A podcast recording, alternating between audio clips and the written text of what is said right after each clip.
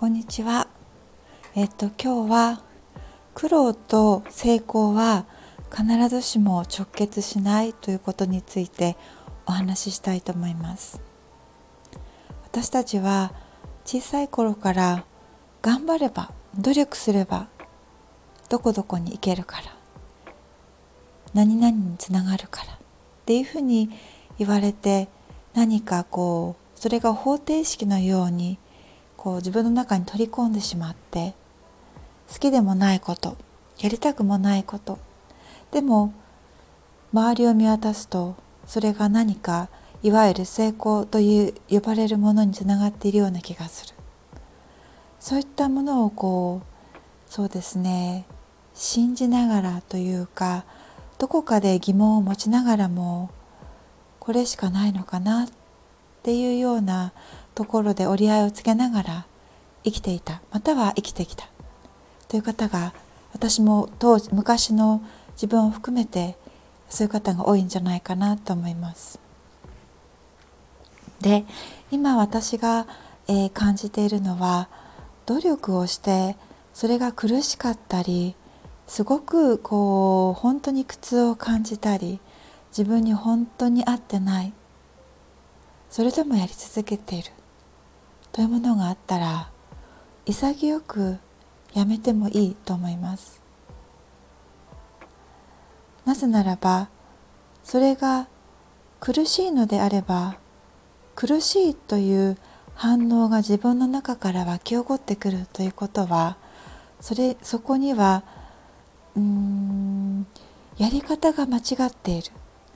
もしくは自分が進むべきまたは自分が心から進みたいと思っている方向性じゃない。心からやりたいと思っているものじゃない。という明らかなサインだからです。本当にやりたいことであれば不思議とうまくいくんですよね。そのプロセスの中で困難やこう紆余曲折があったとしてもどこかで希望がある。どこかで何か遠くに光る星のような星の輝きのようなものが感じられる。だから自分でそうですね本当にやりたいと思っているものをやっている時とやってもやっても苦労す報われないという思いがつきまとう。自分ばっかりという思いがつきまとうのであれば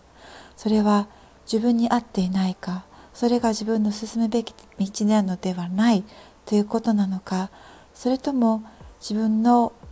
えー、やり方または自分を大切にしていないやり方をやってしまっているということになるのじゃないかなと思います。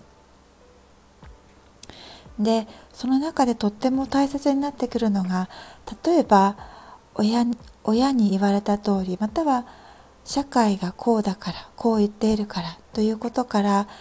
何かやっていることがあるとする。それは仕事かもしれないし学校かもしれないし何かの役割かもしれない。でその中で今すぐやめれないという場合も多いですよね。であのその時にそういった場合にとっても大切になってくるのが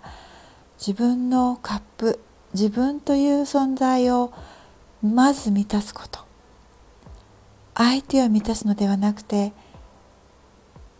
相手の意向を聞くのではなくて自分が自分で自分をまず満たしてあげること。一日に5個10個まず自分がどう感じているか。それをベースにそれを基準に行動してみる。相手に応答してみる。選択をしてみる。それがとっ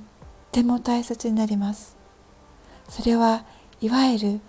自分に戻る訓練です。それをぜひやってみてください。そうすると不思議なことが起こってきます。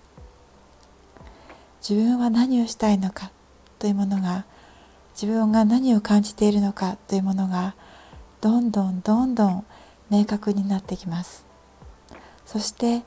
自分のその気持ちをベースに行動するようになります。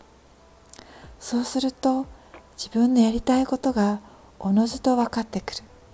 そしてそれが自分の方にやってくる。という不思議ながらもシンプルな宇宙の法則が、えー、発動します。今日は、えー、こんな話をしてみました。